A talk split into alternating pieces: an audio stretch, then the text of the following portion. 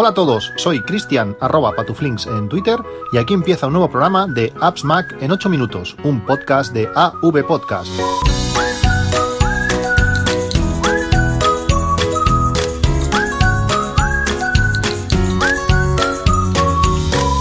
Hola a todos, 23 de julio de 2019. Estamos acabando julio ya, días de, intenso calor y días de nuevas actualizaciones, nuevas betas y actualizaciones de sistemas operativos antiguos, de iPhones viejos de 2011, un iPhone 4, un iPhone 4S, increíble. Eh, Sabéis, eh, básicamente esta, actualización, bueno, entre algunas otras cosas más, eh, ha sido para corregir eh, un problema que tiene, que tiene el GPS, problema de diseño, cada 19,7 años creo, hay que hacer una pequeña actualización y Apple pues eh, ha decidido hacerla a dispositivos que son muy, muy antiguos. Eh, yo llevo utilizando GPS desde hace pues 20 años, desde el, desde el 99, que se, dice pronto, cuando, cuando GPS, el sistema GPS, incluía un, un, error aleatorio. El sistema GPS, como sabéis, es un sistema que utilizaba el ejército de los Estados Unidos, pues eh, por seguridad eh, incluía un error aleatorio de más o menos 100 metros, algo que lo hacía pues totalmente inservible pues para la mayoría de cosas que lo utilizamos ahora. No podríamos salir a correr con el GPS, no podríamos ser guiados por una carretera, porque 100 metros eh, te hacía ir por la carretera de al lado o estar llegando a la rotonda o habértela pasado, eso era, era un desastre. Pero era, antes se utilizaba, pues bueno, pues para, para más o menos guiarte, para tener una referencia de, de dónde estabas. Luego tenía, por ejemplo, funciones de, estadística de puntos, es decir, tú dejabas el, GPS quieto en un punto y él cada 5 segundos iba eh, intentando localizarte.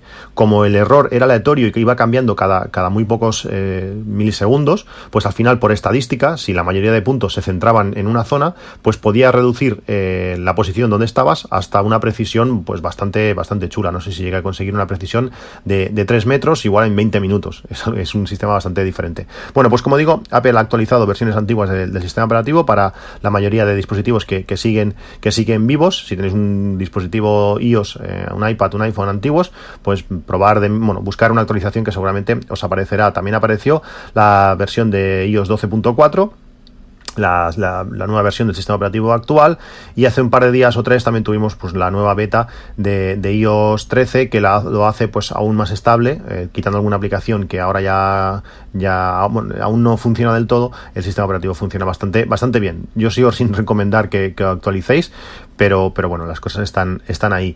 Con iOS, con iOS 13 vamos a tener muchísimas novedades, eh, muchísimos campos muy interesantes. Eh, HomeKit, por ejemplo, va a ganar características muy buenas, eh, os hablaré de ellas en, en, otro, en un próximo capítulo.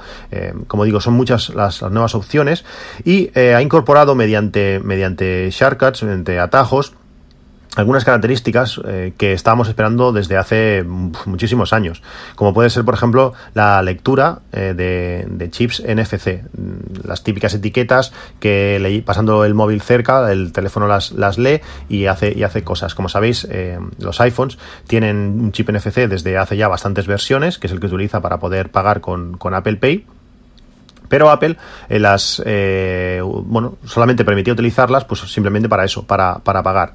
Con, con iOS 13 eh, tendremos nuevas características como digo mediante la opción atajos y que está que se nota que está muchísimo más integrada con, con el sistema que, lo estaba antes. Antes era una, una, aplicación independiente y ahora pasa, pasa a ser casi una, una, parte muy importante del sistema. Si nos vamos a atajos podemos crear veremos una pestaña de automatizaciones como estaba como estaba como si fuese la aplicación de HomeKit y allí podremos crear automatizaciones para todos los usuarios o para nosotros solos. Eh, es esta fusión, como digo, entre HomeKit y, y, atajos. Si le damos a nosotros solos, veremos que hay que son opciones que ahora permiten lanzar atajos, pues cuando suceden cosas, en una hora concreta, cuando llegamos a, a un sitio, eh, al salir, cosas que estaban antes solamente eh, dedicadas para, para HomeKit. Pero también tenemos opciones nuevas, como por ejemplo al, al, conectarme por CarPlay a un coche, al activar o desactivar el modo avión, al conectarme al wifi de casa, podemos decir cuando lleguemos a nuestra casa y detecte nuestro wifi, pues automáticamente reproduzca una, una lista de, Apple Music por, por el HomePod o cosas de estas. Eh, cuando nos conectamos eh, por Bluetooth a cualquier cosa, es decir, por ejemplo, cuando detecta que nos hemos conectado a los AirPods, automáticamente nos eh, reproduzca un podcast en, en Overcast o cuando activamos y desactivamos la opción de no molestar. Hay hay varias opciones y una de ellas es el, chip NFC. Podemos, al leer un chip NFC, podemos hacer que eh, sucedan cosas. Podemos comprar etiquetas de NFC por, por Amazon o, por otros sitios, os dejaré el enlace a unas, a unas de ellas, pero la gracia es que hay un montón de cosas que nosotros utilizamos normalmente que tienen chip NFC, por ejemplo nuestras tarjetas de crédito. Podemos coger que cuando acercamos al chip NFC de la tarjeta de crédito, pues que nos diga, no sé, el número de cuenta o no sé, cualquier cosa que tengamos eh, vinculadas. Por ejemplo, muchas tarjetas del trabajo también tienen chip NFC y cuando lo acercas, pues, eh, no sé, te la enseñe o puedas, eh, no sé, lo que se os ocurra. Al final, eh, eso es simplemente un, lanzador. Si tuvieses una tarjeta NFC, pues en la mesita de, noche, pues cuando os fueseis a dormir, acercas esa tarjeta allí, o sea, el, el, iPhone a, esa tarjeta NFC y pues podría poner el modo no molestar, lo que, lo que se os ocurra. yo utilizando esa opción de que permite hacer cosas cuando se activa o se desactiva el modo no molestar, he creado un, un atajo que mira mi agenda y si al día siguiente las próximas 24 horas eh, voy de mañana, pues automáticamente me activa las, las alarmas. Eh, llevo trabajando a turnos pues casi 15 años.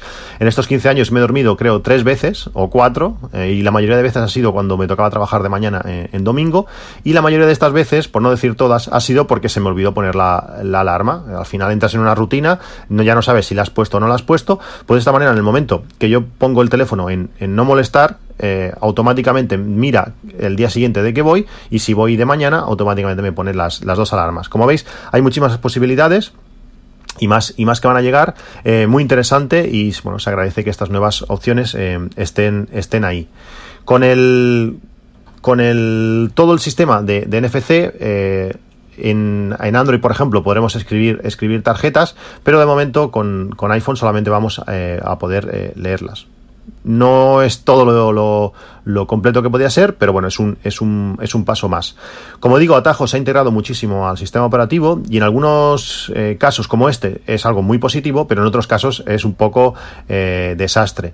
Si tienes bastantes atajos que realizan cosas, cuando tú vas a la opción de exportar desde cualquier aplicación, vas a salir, va a salir un listado súper extenso con los atajos ya preparados para ejecutar. Si tienes pocos, está bien, porque ya los tienes ahí a mano y antes tenías que meter dentro de la aplicación de atajos para poder verlos, pero ahora ya te salen directamente y si tienes una lista como yo, pues de 100 atajos, pues es un desastre encontrar las aplicaciones si no quieres, eh, si tú lo que no quieres en ese momento es exportar un atajo, sino que lo quieres exportar a otras aplicaciones, pues esto es un poco rollo. Aparte que mm, la selección que hace de la aplicación donde exportar las cosas eh, iOS 13, pues es un poquito criticable, por decirlo, por decirlo suave. Muchas veces las aplicaciones que estaba utilizando eh, habitualmente para exportar cosas, por ejemplo, yo ahora estoy grabando el podcast directamente con el iPhone a la oreja, grabando con el con la grabadora de voz, pues luego yo esto lo, exporto, lo exporto a la aplicación Hokusai 2, pues muchas veces no me lo ofrece como, como un destino, tengo que guardarlo en archivos, que por suerte eso siempre está, y luego en la aplicación de Hokusai 2, pues importarlo. Si tu aplicación no te aparece en esas aplicaciones que el sistema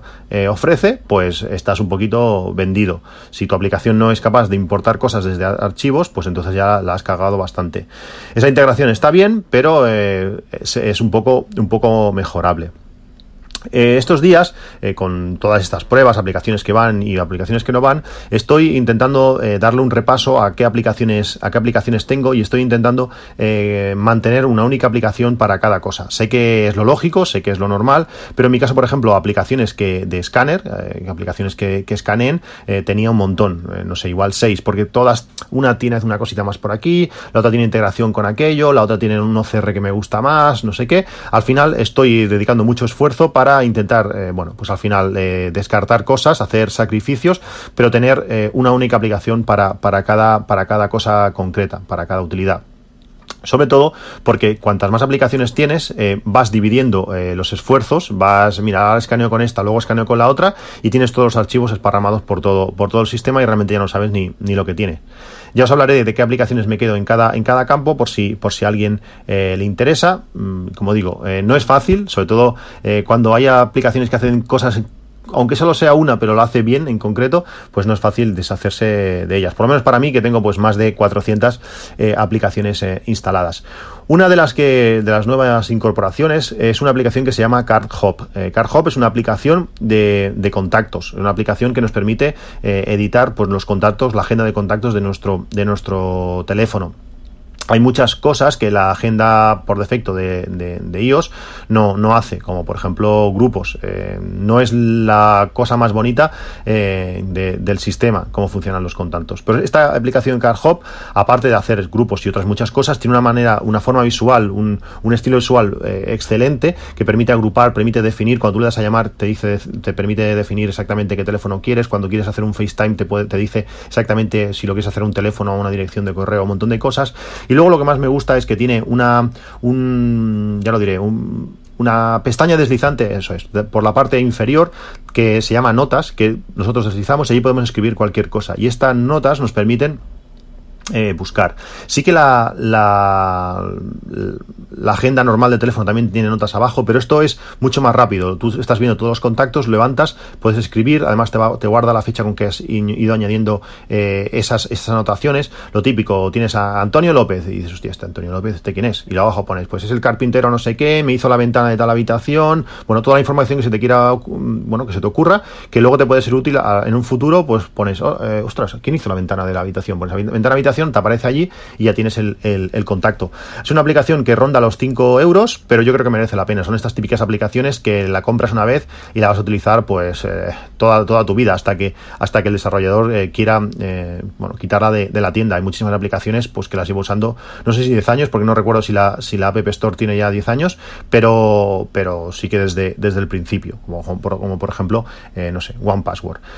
Mañana, no pasado mañana, el próximo jueves, eh, llegará eh, el, el, Echo Show 5. He estado viendo bastantes eh, reviews. Al precio que, lo compramos en el Prime Day, pues fue, fue increíble. Un cacharro que vale unos 90 euros y lo compramos por 60. no entiendo por qué es más barato que, el Echo Spot, ¿no? cuando la pantalla es más pequeña y, y todo peor, no sé. pero bueno, como digo, el Echo Show 5 pinta muy bien nos llegará a los que lo compramos ese día, pues nos llegará el jueves, con ganas de probarlo, puede ser un, muy buen despertador, eh, tiene muchísimas opciones para, eso y según parece regula muy bien la, luz para que no moleste eh, mientras duerme y con ganas y con ganas de, de probarlo. Por último, quería hablaros del lector de tarjetas que estoy utilizando estos días. Sabéis que, tenía un lector de tarjetas que permitía leer eh, pues, eh, tarjetas SD eh, y conectarlas al iPhone mediante, mediante Lightning, pero encontré uno que es un lector 4 en 1, es USB-C, es Lightning, es USB-A y micro USB, que permite pues con ese lector conectarlo a cualquier cosa, meter pues las tarjetas de, de la GoPro o la tarjeta de la cámara reflex o lo que sea enchufarlas y leerlas en cualquier dispositivo. Hasta ahora eh, había unos cuantos como estos, pero que tenían los problemas de que si, si iOS no, no, permitía o no tenía una aplicación que conectase bien con ese dispositivo, no ibas a poder hacer nada. Aunque tuvieses la tarjeta conectada, no ibas a poder leerlo. Con iOS 13 y su sistema de archivos nuevo, que permite cualquier cosa que conectes, el sistema lo lee y te aparece una carpeta, permite eh, montar unidades eh, Samba, permite hacer un montón de cosas.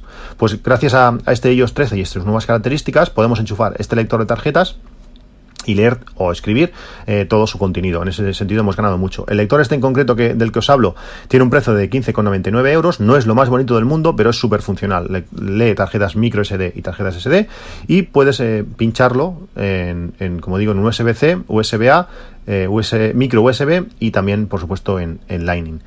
Bueno, pues esto es todo. seguimos pasando calor en estos días calurísimos de, verano. Nos vemos en un próximo capítulo. Un saludo y hasta luego.